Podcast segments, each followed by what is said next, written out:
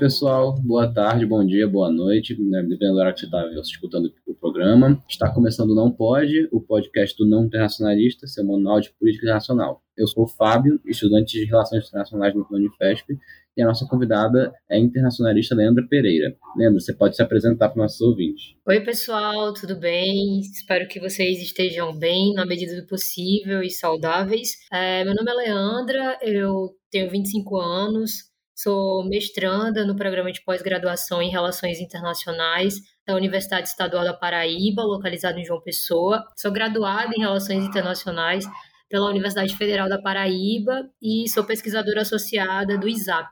Perfeito. E o episódio de hoje, para quem está escutando, é sobre paradiplomacia. E já começa o episódio fazendo uma pergunta que é o que é a paradiplomacia e se é possível dizer que ela se apresenta como uma alternativa para a participação de novos atores no sistema internacional. Então, em linhas gerais, é, o fenômeno da paradiplomacia ele se apresenta como uma forma de comunicação política em que governos subnacionais, e quando eu falo de governos subnacionais, eu estou falando de estados, municípios, províncias, cidades e por aí vai, eles acabam visando alcançar benefícios econômicos, sociais, culturais ou quaisquer outros tipos de, de benefícios, e esses benefícios podem muito de acordo com a necessidade local dessas localidades, né, desses, desses atores subnacionais, e esses atores acabam se relacionando com outros atores públicos ou privados, governamentais ou não governamentais, estrangeiros para com esse devido fim, né, de se desenvolver de alguma forma. Então, mas é o que é que o que é que acaba levando esses atores subnacionais a se internacionalizarem? É, no âmbito econômico, a gente tem a busca por investimentos, busca por mercados para os seus produtos e transferência de tecnologia. A gente tem como exemplo a atração de turistas, exportação de produtos da comunidade, desenvolvimento de infraestrutura local, meio de comunicação, desenvolvimento de saúde, de transporte, de segurança pública. Também é uma forma de estados e municípios, por exemplo, é, diminuírem os níveis de desemprego na localidade, é, melhorarem o meio ambiente. Então, são, vários, são várias questões no âmbito econômico. É, e no ponto, em termos, de, em termos políticos, a gente tem a busca por legitimidade, por reconhecimento dessas regiões. Né? É uma forma que os atores subnacionais têm de fortalecerem sua língua local, sua religião local, costumes da região, exemplos, né? O, o intercâmbio cultural entre escolas, universidades é, e empresas locais é um bom exemplo de, de paradiplomacia. Há a criação também, uma, uma criação de consórcios internacionais que visam o intercâmbio de artistas locais, né? É uma forma de obter também prestígio internacional, de promover a descentralização, de expandir as competências locais também é, reafirmar o posicionamento geográfico dessas localidades e até mesmo de reafirmar alguns posicionamentos que são isolados, né? Isolacionismo geográfico de alguns estados, de algumas cidades, regiões, províncias e por aí vai. Sem contar que trata-se da, de oportunidade também eleitoreira para os políticos, né? Um dos pontos específicos da paradiplomacia é o personalismo político, né? Ou seja, prefeitos, governadores, eles acabam buscando a internacionalização como uma forma de se articularem internacionalmente, seja por causa de uma trajetória pessoal, que faz é, prefeitos que participaram de cursos no exterior, que viajaram, que têm domínio de línguas estrangeiras ou que se graduaram em cursos de relações internacionais, por exemplo, ou seja, até mesmo por fim eleitoreiro de conseguir boas respostas nas eleições futuras, né? Enfim, são fatores bem amplos. Então a gente tem três tipos de motivações: a motivação econômica, a motivação cultural e a motivação política, né? E no âmbito do sistema internacional é bom a gente pensar que as regiões elas são e devem ser consideradas como um dos eixos mais relevantes na nova ordem mundial, né? Se a gente olha para pensar, as regiões elas acabam refutando a ideia de que o sistema internacional ele é composto apenas por uma noção de mundo pautada pela soberania do Estado-nação e participação em alguma medida de organizações multilaterais que alimentam a predominância dominância desse status quo, né? Tem um autor chamado Andrew Hurrell que ele acaba trabalhando em cima da hipótese de regiões como alguns pontos específicos,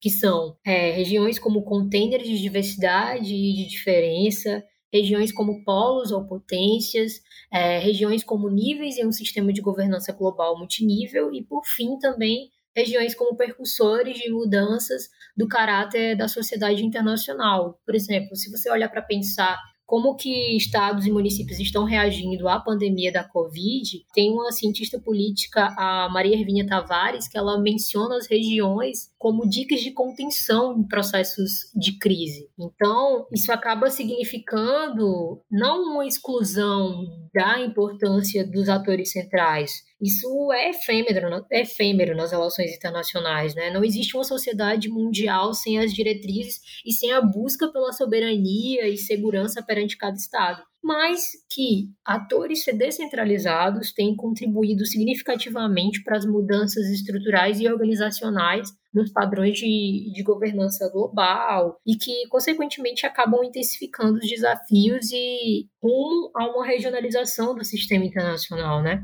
Então, são as regiões que elas acabam integrando em, em medidas mais profundas o planeta por meio da cooperação, por meio da governança, por meio da governança, seja em termos de poder político, como também através de níveis de desenvolvimento social, cultural, histórico, geográfico e econômico, né? Então, as regiões elas acabam sendo o elo interno e externo de relacionamento entre os grandes centros e, e, comunidades emergentes, né? confirmando a existência de vários mundos dentro de um só. Isso o próprio Hurrell está de acordo e, e, tem nos seus textos, nos seus estudos. Então, aqui a gente está falando de um modelo de compartilhamento de ordem social e de governança para além do Estado, né? É, é, é, interessante a gente ter noção de que as variáveis sistêmicas né, acabam gerando incentivos para mais fenômenos paradiplomáticos né, em todo o mundo. Ou seja, as mudanças sistêmicas elas acabaram produzindo mudanças importantes na política interna, não apenas em nível nacional, mas também em nível subestadual. Então, a localização das relações internacionais no pós-Guerra Fria,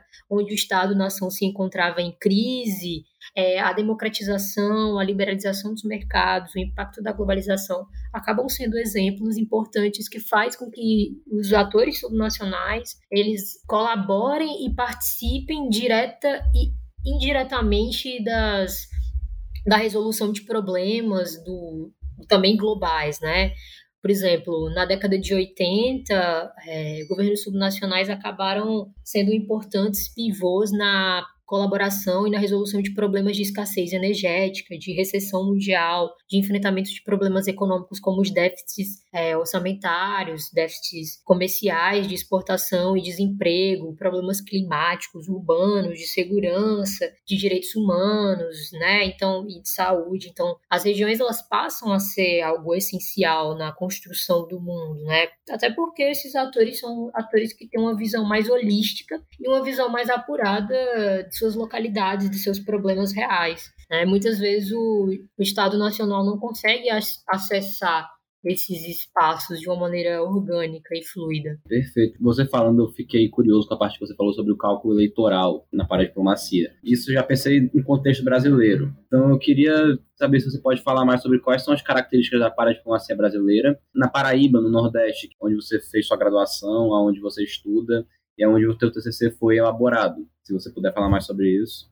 Então, é, sobre as características da paradiplomacia brasileira, né? Eu acho que a primeira coisa que a gente precisa entender é que a paradiplomacia no Brasil ela começa a surgir, de fato, com a proclamação da Constituição de 88, né? Estados e municípios eles passam a ocupar o mesmo espaço na esfera doméstica o que lhe garante a, o que lhes garante basicamente a execução de suas atividades de maneira mais autônoma, né? A gente olha, quando a gente estuda PEB, a gente consegue perceber uma restauração mais orgânica do federalismo brasileiro. Casos como o do Rio de Janeiro, em 1983, durante o governo do Leonel Brizola, e casos do Rio Grande do Sul, em 1987, no respectivo mandato do Pedro Simon, passaram a mostrar a necessidade dos governos subnacionais de acessarem novas alternativas em prol das turbulências causadas pela crise econômica que o país estava passando, né, saindo de um período de ditadura e tudo mais. Mas só que é em 1995 que há, de fato, um reconhecimento da União de que os governadores locais estavam se comunicando internacionalmente, né? O governo, principalmente no, no governo FHC, é nesse momento que, que o fenômeno ele se torna algo mais reativo. Quando eu falo de reconhecimento da paradiplomacia, eu não falo em termos jurídicos, porque se a gente olhar para a Constituição, né, as competências constitucionais não são as mesmas quando a gente olha a função de, das unidades federativas e da União. Né? De acordo com o artigo 49 da Constituição Federal, é de exclusividade da União resolver sobre tratados, sobre acordos ou atos internacionais que acarretam encargos ou compromissos gravosos ao patrimônio nacional. Né? Então, por essa razão, as negociações internacionais dos entes subnacionais, de municípios e de estados, elas só ocorrem através do aval do Senado Federal ou de instâncias do Ministério das Relações Exteriores, né? Mas assim, isso não significa que desde os primeiros é, pontos de paradiplomacia, tanto no Rio Grande do Sul como no Rio de Janeiro, não significa que as negociações não deixassem de acontecer ou não estejam aumentando no país, né? É, estados e municípios brasileiros eles têm feito relações, interna relações internacionais, sim, mas com toda essa cautela e coordenação do, do, do governo federal. É, é, importante também a gente ter em mente que quando a paradiplomacia, né, esse movimento internacional de prefeitos e governadores foi foi começando a ganhar mais força em 1995, na época do governo da FHC, alguns mecanismos de coordenação e de controle foram criados pelo próprio governo federal para monitorar e para coordenar a prática. Por exemplo, naquele período surgiu a Assessoria de Relações Federativas, a ARF, em 1997. Houve também um fortalecimento da Agência Brasileira de Cooperação, a ABC, que passou a realizar um trabalho de, de conectar os governos subnacionais com as parcerias e os projetos de outros países, né, com, com os quais o Brasil tinha relação, e que muitas vezes é, enfim, a, a ABC funcionava como esse amparo técnico, né, esse amparo e suporte técnico que os estados e municípios não tinham para se internacionalizar, né? O órgão ainda funciona também com esse próprio esse próprio caráter técnico e de expertise, né? Então, assim, além disso, alguns escritórios de representação regional do MRE foram implementados em alguns estados, né? Dentre eles Pernambuco, Bahia, Minas Gerais, uh, São Paulo, Rio de Janeiro, Paraná, Santa Catarina, Rio Grande do Sul, Amazonas. E aí a gente já vai também percebendo um pouco da quantidade de escritórios no Sul e no Sudeste, né?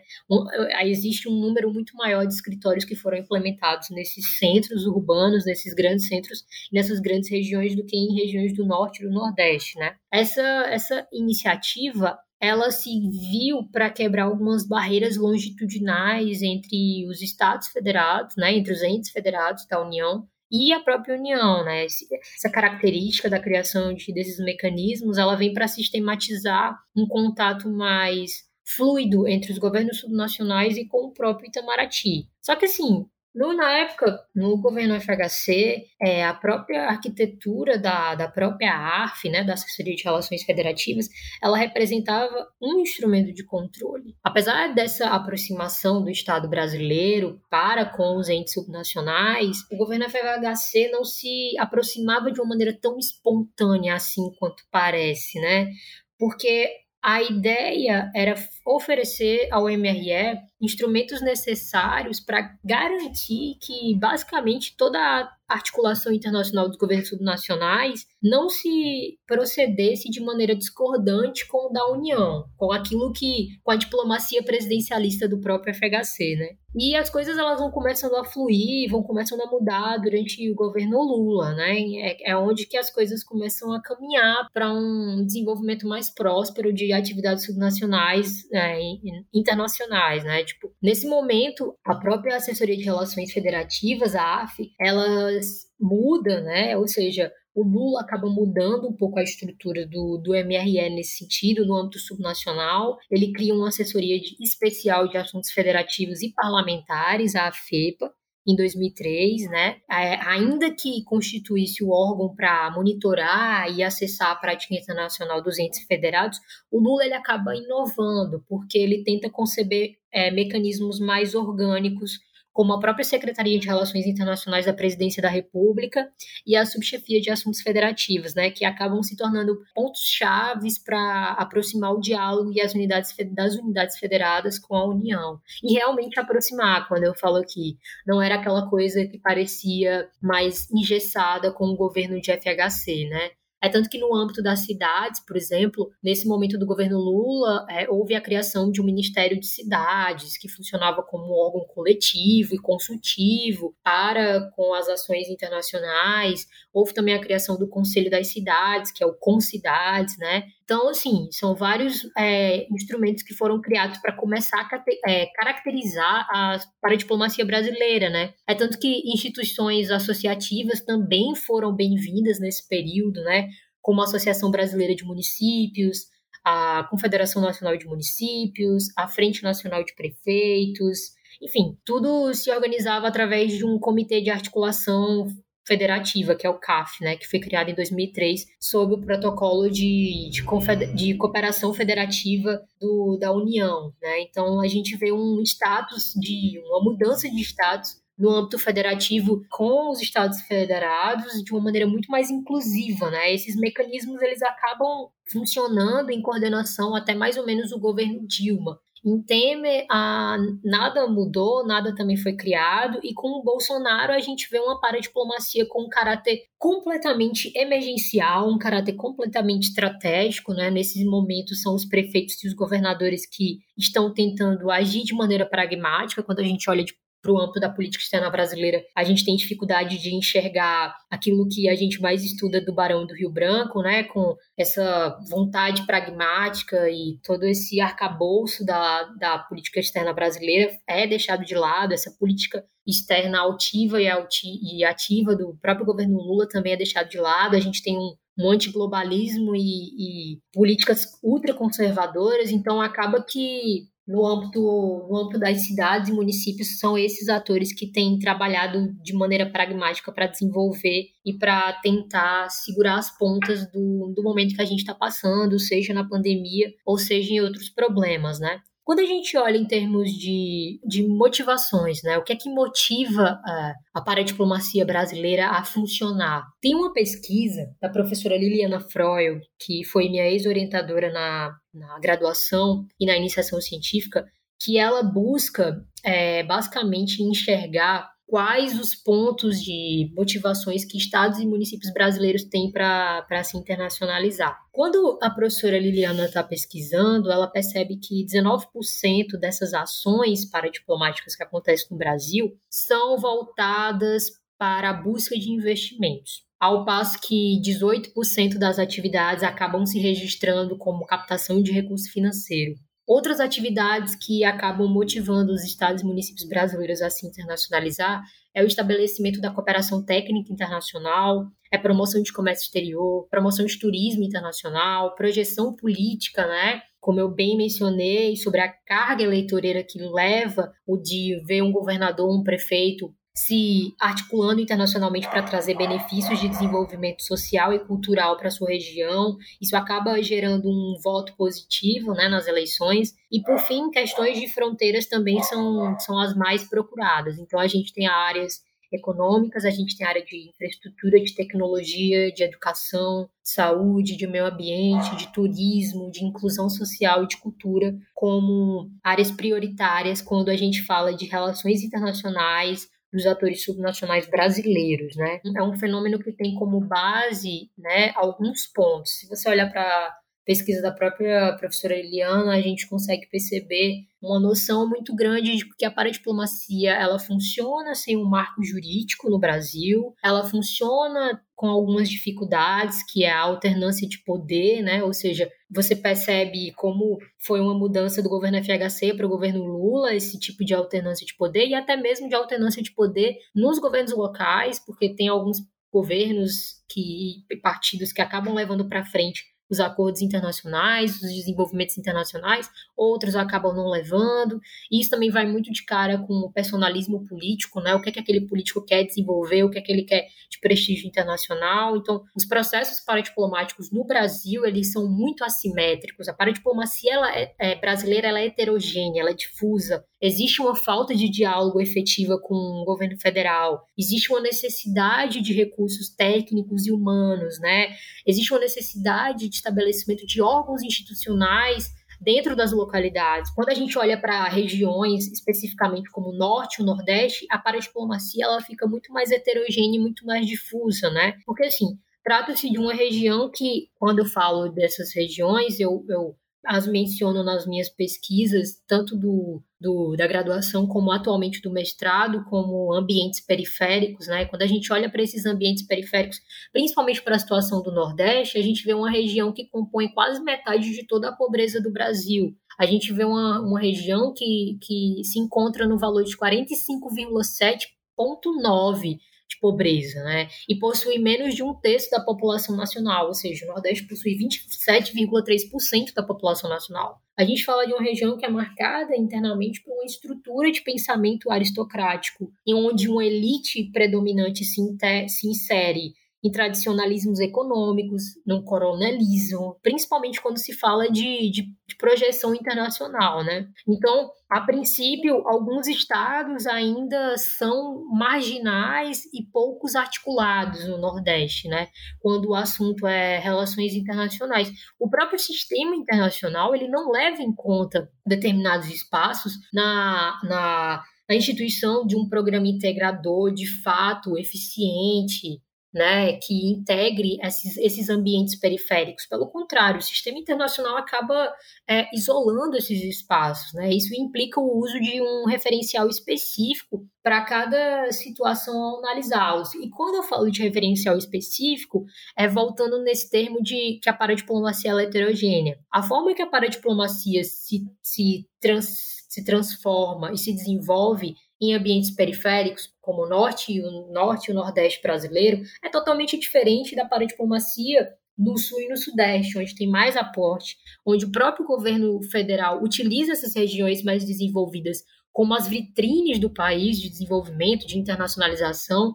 Então, assim, se você parar para pensar, cada região acaba tendo particularidades no que serve a paradiplomacia. É, olhando para o Nordeste, né? Por exemplo, o caso do, do estado do Ceará, ele foi o primeiro e, a, estado nordestino a se articular internacionalmente, né? E, esse comportamento ele acaba se dando no Ceará por conta de uma recessão econômica que o estado estava vivendo na década de 80 e o grande endividamento que o ente federado passou durante a transição dessa década de 80 para 90. Então, é tanto que o Estado institui, instituiu um dos órgãos específicos na área mais antigos do país. Em 1995, o Estado do Ceará ele já tinha uma assessoria de assuntos internacionais no gabinete do governador, né?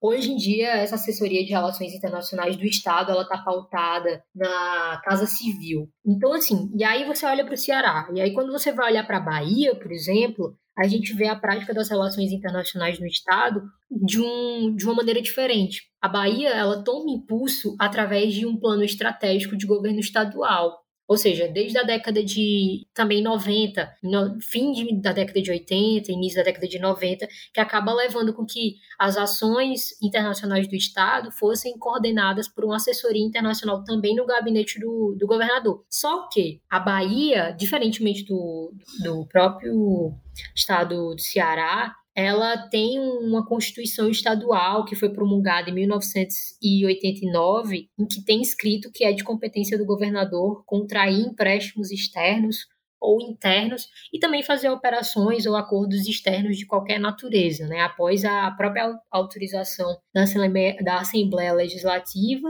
e também tudo observado pela Constituição Federal, né. Então, assim, houve também a criação de uma assessoria de relações internacionais também na cidade de Salvador. Então, assim, são dois estados que se desenvolvem muito bem paradiplomaticamente falando, apesar de ter aspectos diferentes, de, do surgimento da paradiplomacia ter sido diferente. São dois estados que se desenvolvem muito bem, que têm bons, bons números de internacionalização. Se você olhar para Pernambuco, por exemplo, eu vou citar alguns estados aqui para eu poder chegar na Paraíba, porque aí é onde a coisa começa a pegar quando a gente fala de periferia. Se, se você olha para Pernambuco, as ações elas acabam sendo governadas pela Secretaria do Governo, que é a Segov, e pela Secretaria de Desenvolvimento Econômico, que é a SEDEC. Em termos de funcionamento, a Segov, ela dispõe que a articulação nacional e internacional bem como o, o, o gerenciamento das parcerias público-privadas do Estado, sejam planejadas e supervisionadas por esse âmbito. É, a, a Segov, ela acaba fazendo toda essa articulação internacional e nacional e o gerenciamento das parcerias públicos e privadas da região. Né? Então, todo o planejamento e a supervisão é feita pela SEGOV. Né? Em, ao passo que os programas de captação de investimento e de projetos estrangeiros, a promoção de exportação, o apoio do setor empresarial ele fica sob a responsabilidade da SEDEC, em participação com a Agência de Desenvolvimento Econômico do Estado de Pernambuco. Então, assim, já o Estado de Pernambuco não, não tem uma assessoria específica, um órgão, uma unidade articuladora de relações internacionais. São as instâncias do próprio governo que são dedicadas instâncias criadas pelo próprio governo para poder também trabalhar em prol das relações internacionais. Quando a gente olha em municipalidade, a gente percebe também um, um bom é, atuação internacional dos, dos, atores nordestinos em outros blocos econômicos. Por exemplo, algumas cidades e munic alguns municípios eles têm se inserido em projetos de organizações intergovernamentais, como as redes de governos locais, né, como por exemplo, a rede de mercocidades do Mercosul. Então, isso tem sido um, um novo momento até para o Nordeste brasileiro se articular para diplomaticamente, né? É uma lógica onde os governos subnacionais eles acabam se unindo em geral por identificarem-se com os mesmos problemas diários. Então, as cidades que acabaram fazendo parte dessa rede de mercocidades do Nordeste são Camaçari, Salvador, Vitória da Conquista, Fortaleza, Jabotão dos Guararapes, Recife e Mossoró. Mas, assim, preciso ressaltar que o funcionamento paradiplomático das unidades federativas nordestinas, elas apresentam mais peculiaridades do que a gente imagina, né? Porque a proporção que Bahia, Pernambuco e Ceará possuem órgãos específicos para lidar com assuntos internacionais, e aqui fala-se de estados que dentro de uma região menos desenvolvida, que ainda assim são dotados de condições estruturais superiores né, é, a, aos outros da região. E aí, quando a gente olha para outros fatores, né,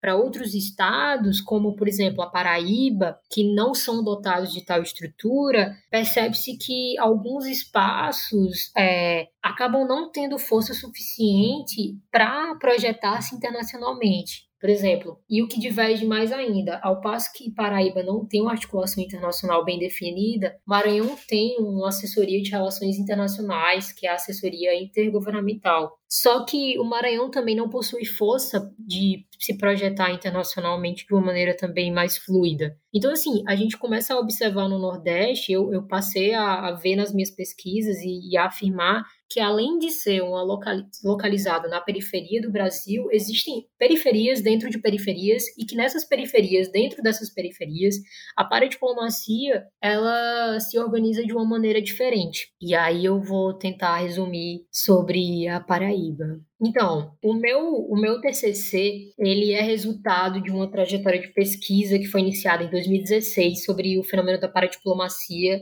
dentro desses ambientes periféricos. É, foi um projeto de iniciação científica financiado pelo CNPq, foi orientado pela professora Liliana Freud, que é referência em termos de paradiplomacia brasileira. E naquele momento a gente estava conseguindo, a gente estava querendo mapear as configurações paradiplomáticas do estado da Paraíba, durante o período de vigência do ex-governador Ricardo Ricardo Coutinho, que é de 2011 a 2019. E, e assim, e o que é que foi possível perceber diante de todo esse de todo esse diálogo que eu já tive com vocês aqui sobre as características paradiplomáticas e sobre a característica da paradiplomacia no Nordeste, né? É que acaba existindo dois cenários no que tange a combinação de vontade política e amparo técnico para se fazer paradiplomacia. O primeiro é uma dimensão quando há um preparo e quando há vontade do corpo técnico para realizar as ações. Porém, esse entusiasmo ele é cesseado pela falta de apoio e de engajamento das instâncias executivas. E, e temos o cenário inverso, né? Uh, é onde se configura a existência de proatividade por parte de atores com poder político suficiente, por exemplo, o governador do estado, que chancelam os, os projetos de engajamento para diplomático, porém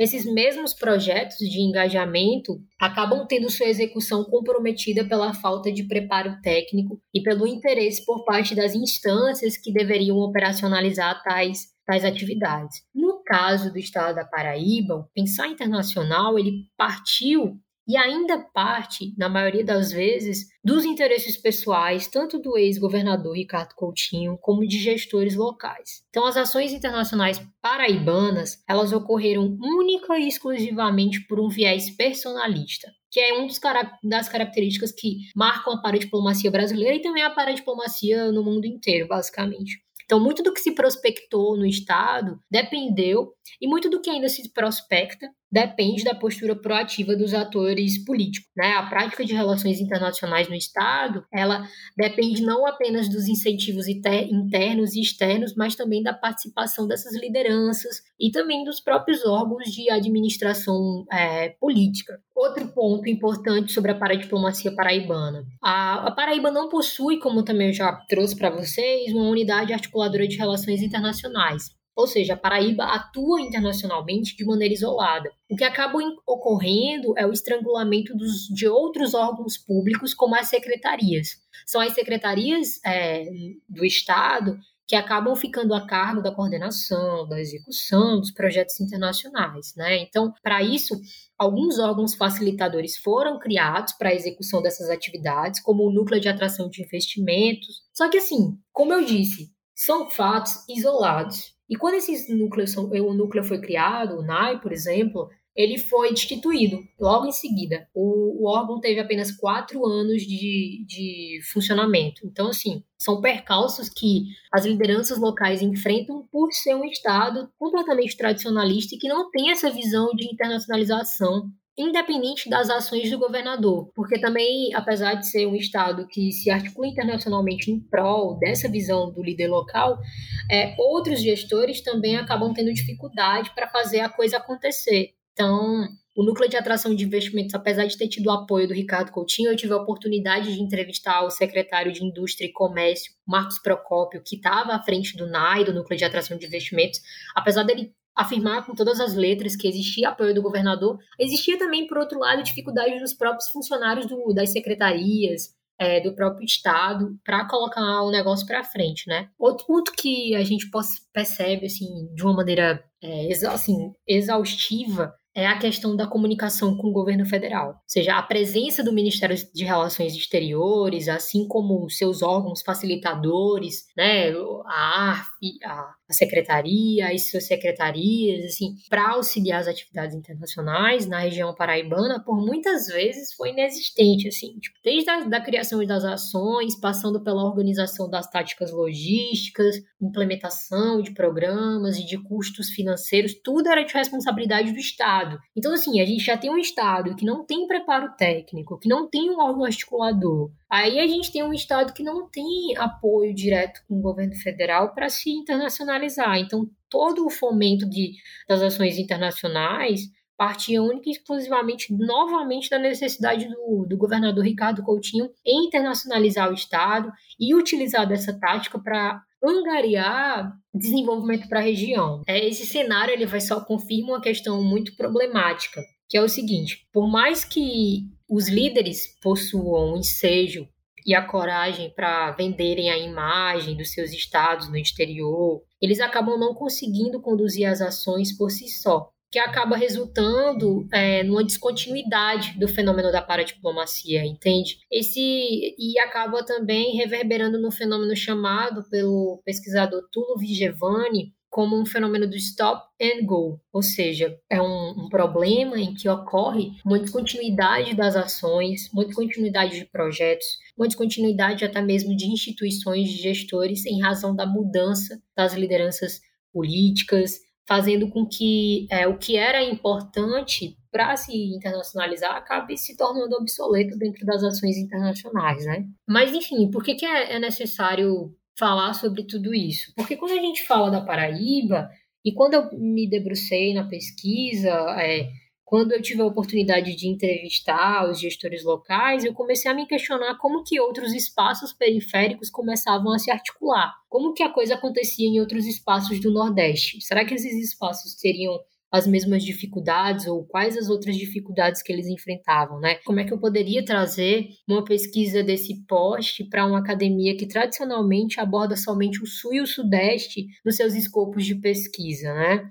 Assim, é óbvio que essa tradição ela é suplementada pelo sistema, onde as regiões mais desenvolvidas do país são postas como vitrine né, do cenário internacional. A própria dinâmica do governo federal confere isso, como eu já mencionei, mas assim, a gente também sabe que tradicionalmente a academia acaba falando do, do que é mais rentável e o que está mais fácil para eles, né, hegemonicamente falando. Então, assim, foi preciso, foi preciso iniciar é, essa conversa sobre a paradiplomacia paraibana, né, de que existe uma paradiplomacia completamente diferente quando a gente olha para a diplomacia do, do governo do estado de São Paulo, do estado do Rio de Janeiro, do Rio estado do Rio Grande do Sul, que são referências para para diplomaticamente falando, né? Porque foi através dessa, desse escopo de pesquisa da Paraíba que eu consegui entender que existe um gap, ou seja, um gap de capacidades paradiplomáticas, ou seja, no Brasil, é, e também até mesmo globalmente falando. Então, quando eu quero falar de gap, eu quero falar de capacidades paradiplomáticas. E que capacidades são essas? Capacidades de desenvolvimento econômico, institucional, jurídico, político e geográfico. Então, essas capacidades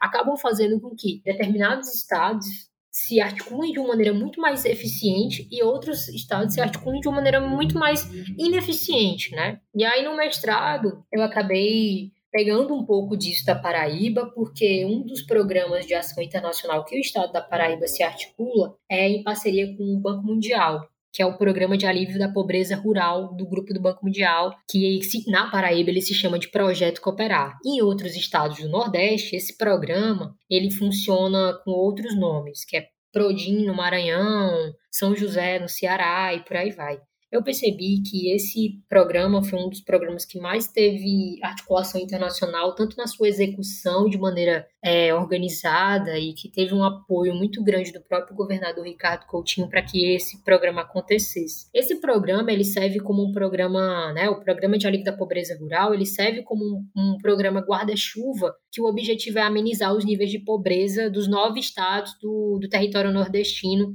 por meio de iniciativas que acabam incluindo as comunidades locais como os principais principais propulsores de execução e de solução dos problemas que atingem a realidade nordestina. Então, esse programa, no, como eu já mencionei, na Paraíba, ele funciona como cooperar. E aí eu percebi, trazendo todo esse todo esse arcabouço de paradiplomacia nordestina, eu pensei, por que não observar como que esse programa funciona em outros estados e aí, a partir do momento que eu tiver a oportunidade de entender os resultados do programa de alívio da pobreza rural nos estados da Bahia, Ceará, Paraíba e Maranhão, eu posso trazer uma narrativa, eu posso trazer uma discussão sobre o tema de capacidades paradiplomáticas. E se essas capacidades paradiplomáticas acabam ou não fazendo com que a própria execução do programa do alívio da pobreza rural tenha um êxito ou não tenha um êxito. Entende? Esse programa ele vem para trazer infraestrutura, ele vem para trazer assessoramento técnico nas localidades, através do, do, do, lançamento de políticas públicas de cunho social, de cunho sustentável, de boa governança, né? Uma for... Vem para trazer uma formação de capital social. Obviamente, a gente sabe que, que é um programa suplementado por, um, por uma das grandes é, organizações multilaterais que estão no âmbito do, do, do, próprio Estados Unidos, FMI, enfim, das, das organizações multilaterais mais importantes que a gente tem no mundo e que também acabam trazendo essa narrativa de ajudar a periferia com seus devidos interesses. É, e existe também toda essa, essa discussão de dificuldade da própria relação dessas localidades com o próprio Banco Mundial. Mas, assim, foi um jeito de, de, de trazer subprojetos e foi um jeito de trazer dois estados, como Bahia e Ceará, que se articulam internacionalmente de uma maneira muito bem organizada e trazer dois estados que possuem dificuldades para se internacionalizar, como Paraíba e Maranhão, e ver se isso realmente funciona, se isso realmente interfere ou não no programa de alívio da pobreza rural. Enfim, é, o, o, objetivo atual da minha pesquisa no mestrado, ela consiste em analisar esses resultados, né, dessa implementação, e, e eu, além de, de, de trazer esses estados e esses municípios como aqueles que, esses estados, na verdade, que possuem um nível bom de internacionalização, eu também trago também a questão do índice de desenvolvimento humano municipal, né? Porque se você parar para pensar, apesar de ser um dos estados que possuem baixos índices quando a gente fala de do termos, em termos nacional, quando a gente fala em termo regional, é, Ceará ele vem na frente com um índice maior de IDH, Bahia vem atrás, alcançando o Ceará, a Paraíba fica bem, bem, bem mais atrás e o Maranhão também. Então, eu também acabo usando isso como métrica, né? Então, vale salientar também que o nível de estrutura institucional de cada ator escolhido é oposto, né? Como eu já mencionei é, mais, mais na frente, né? O que, o que corrobora para a expansão dos estudos cada vez mais minuciosos sobre a agenda e sobre o debate paradiplomático, né? Porque, assim, espera-se que, que um Estado como o Maranhão, que possui um nível de, um nível de IDHM baixo, que, se eu não me engano, o nível de IDHM do Maranhão nesse momento é 0,639, ocupando a 26ª posição no ranking nacional, assim, se espera desse Estado que esse Estado não possui organograma internacional para lidar com assuntos de relações internacionais, mas o Estado possui um organograma, né? Só que, assim, apesar de possuir, isso não quer dizer que o Estado se articula de uma maneira bem feita, né? E aí a gente também consegue comparar com o próprio Estado da Paraíba, que possui também suas dificuldades, que também já foram trazidas aqui. Então, basicamente, essa é a característica da paradiplomacia brasileira. Eu tentei, desculpa ter falado muito, mas eu preciso dar esse panorama nacional para depois entrar no Nordeste e aí sim chegar no meu escopo de pesquisa. Perfeito, Leandro. Não precisa pedir desculpa, não, que a gente quando, quando a gente estuda muito uma coisa, a gente sabe que para dar o contexto certo da parada, precisa dar, falar tudo, falar de história, falar todo o contexto nacional, internacional. Eu acho que uma parte do, de divulgar conhecimento científico é falar que as coisas não são simples, né? E sua fala foi sensacional, é uma coisa completa para qualquer pessoa que for querer estudar esse tema aqui no Brasil. Eu vou, eu vou ir para uma pergunta mais geral agora, que é: você acha que é necessário ter novos atores políticos que não sejam dos Estados nas relações internacionais? O como você vê a área de estudo de relações internacionais, sobre no geral, e sobre o tema da paradiplomacia em específico?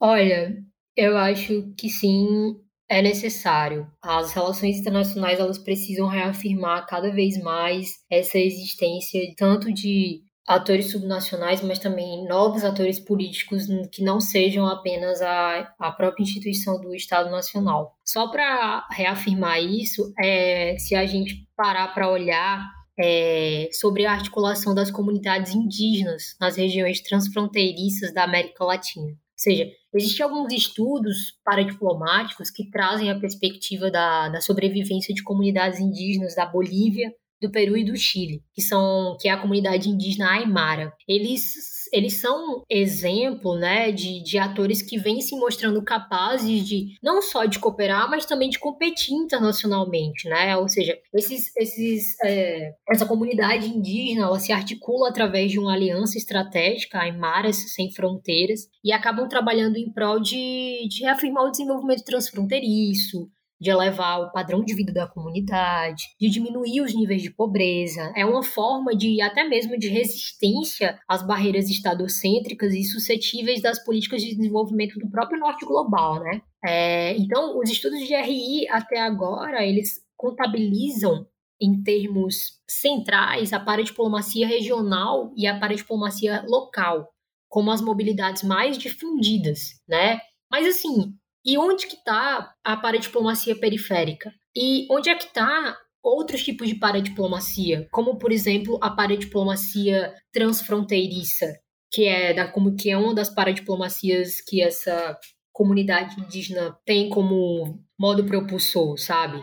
Então, assim, há outros tipos de paradiplomacia que são praticadas por atores sociais e que reivindicam um papel internacional de uma maneira histórica e que estão atualmente tentando questionar as formas de, de governo que estão centradas apenas no Estado, né? São articulações que acabam promovendo a emergência de novas formas resultantes das interações não hierárquicas e flexíveis entre os as múltiplas redes estatais, sabe? Então, a, a paradiplomacia transfronteiriça ela acaba fornecendo um terreno interessantíssimo para novas pesquisas nesse sentido. Sim, de fato, as pesquisas sobre faixas de fronteira latino-americana nas últimas décadas, elas se concentram em analisar muito, muito, muito, muito mesmo o ativismo desses governos locais, os ativismos das sociedades civis regionais latino-americanas e como essas sociedades civis elas acabam atuando, né? Então, diferentemente de, de experiências paradiplomáticas relativamente institucionalizadas e associadas ao papel do Estado nas fronteiras, os povos indígenas latino-americanos que, e que habitam regiões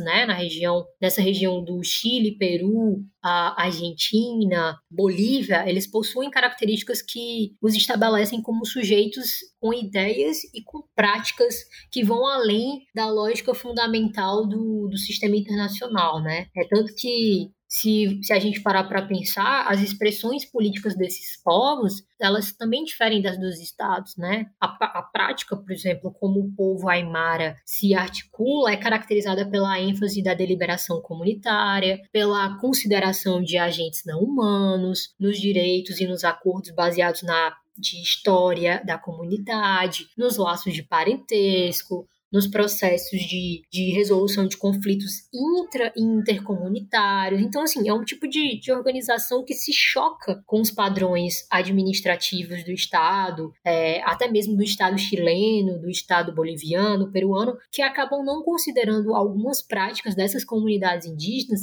e que esses, essas comunidades acabam buscando de impor formas próprias de se organizar e de é, reivindicarem é, a, a, sua ancestralidade, né? Reivindicarem sua ancestralidade através de difusão econômica, né? Através do seu comércio local, através de fazer com que novas novas formas de pensar as relações internacionais, até mesmo a paradiplomacia, que é um, um tema que vai de contra né, a, a centralidade das RI. Então, assim, é, é basicamente fornecer novas faixas de, de pensamento, sabe, assim, de relações internacionais. Para a diplomacia, ela não é só estados e municípios, cidades e províncias, né? Para a diplomacia não fala só desse aporte intergovernamental, interestadual, intermunicipal. Ela também pode ser aplicada aos povos indígenas. Ela também pode ser aplicada a outros atores políticos, sabe? A, a organizações não governamentais, enfim,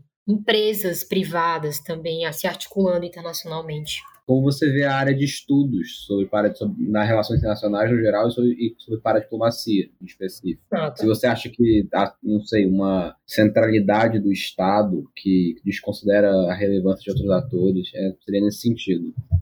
Olha, em termos de área de estudo, a paradiplomacia, ela também enfrenta um pouco do que eu falei sobre a característica da paradiplomacia no Brasil de ser difusa. Primeiro porque os estudos de paradiplomacia eles não são, não são antigos.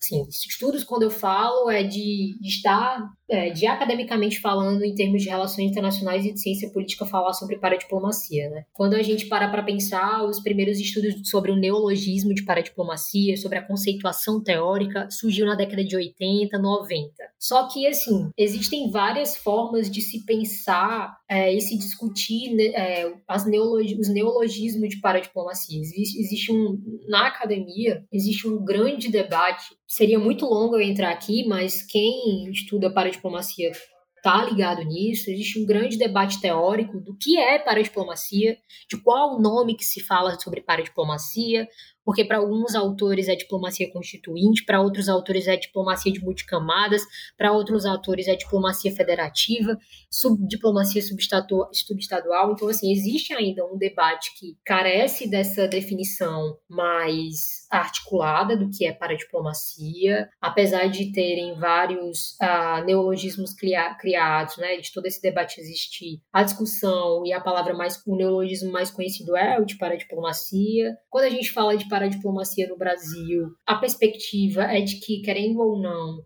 estados e municípios localizados no sul e no sudeste se desenvolvam de uma maneira muito melhor. Ou seja, se a gente para para olhar assim as métricas de estudos de paradiplomacia, o que é publicado, o que não é publicado em artigo científico, em, em pesquisas e etc., a gente vê muito mais é, objetos de pesquisa voltados para âmbitos, é, para esses centros urbanos, né? Então, por isso que uma das minhas maiores críticas da própria, própria comunidade acadêmica é essa dificuldade de inserir em seus objetos de pesquisa estados, municípios nordestinos, localidades nordestinas e localidades nortistas também. É tanto que quando a gente olha, são pesquisadores é, do centro, do sul e do sudeste que estão pesquisando sobre o norte e nordeste sem saber da vivência local. Existe também uma grande dificuldade de pesquisadores nortistas e nordestinos de entrarem em grupos de estudos, de se incluírem é, em grupos de pesquisa e de extensão de outras universidades que estão no centro. Eu falo isso com propriedade porque eu sou uma aluna, uma discente nordestina que falo sobre o Nordeste, que falo de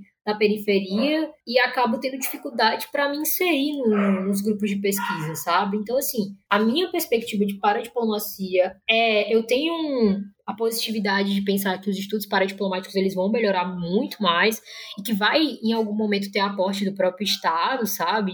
Do Estado criar mecanismos com o próprio os, os próprios governos subnacionais. Mas, assim, é, há também um ponto negativo, né? Que, é, que existe a necessidade de uma abertura de escritórios de relações internacionais nas localidades, existe a necessidade da contratação de profissionais especializados na área, existe uma necessidade de uma comunicação mais efetiva entre a academia e o próprio mundo empresarial, entre a academia e os governos subnacionais, entre a academia e também é, o governo federal. Eu sei que nesse momento de Bolsonaro tudo isso complica. Existe também a necessidade de que estados mais bem desenvolvidos trabalhem numa transferência de expertise, como o próprio estado da Bahia acaba ajudando o Maranhão a se articular para diplomaticamente. Existe a necessidade de um reforço de práticas como os consórcios públicos, como a questão da, do consórcio Nordeste, o consórcio do Brasil Central, que são modelos de articuladores de paradiplomacia que são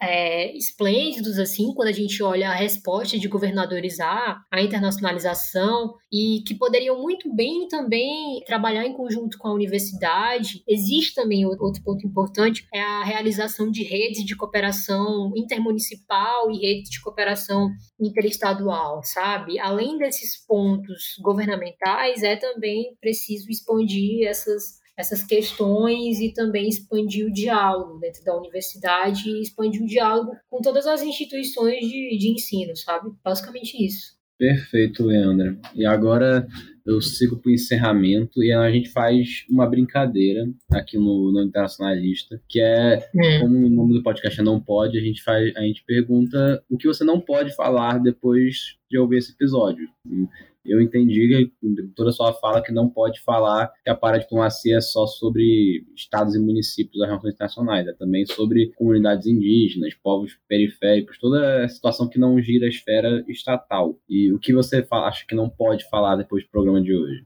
O que não pode falar depois de ouvir esse episódio é que relações internacionais é só sobre Estado Nacional. Muito obrigado, Leandro, pela participação. Muito obrigado, pessoal, por escutar. É isso. Quer dar um encerramento? Não, eu que agradeço pela, pelo convite de vocês. É, espero que esse podcast chegue às pessoas de uma maneira acessível e que todo mundo entenda é, o assunto do que é para diplomacia, como funciona um pouco, eu tentei resumir. Eu sei que é um assunto extenso, mas que ainda precisa ser debatido, que ainda também precisa ser difundido, até mesmo por políticos, muito não se sabe que a paradiplomacia existe. Então, assim, espero que vocês escutem e procurem e pesquisem, que seus novos objetos de pesquisa acabem sendo sobre paradiplomacia. Enfim, muito obrigada pela oportunidade. Quem quiser conversar, tamo aí.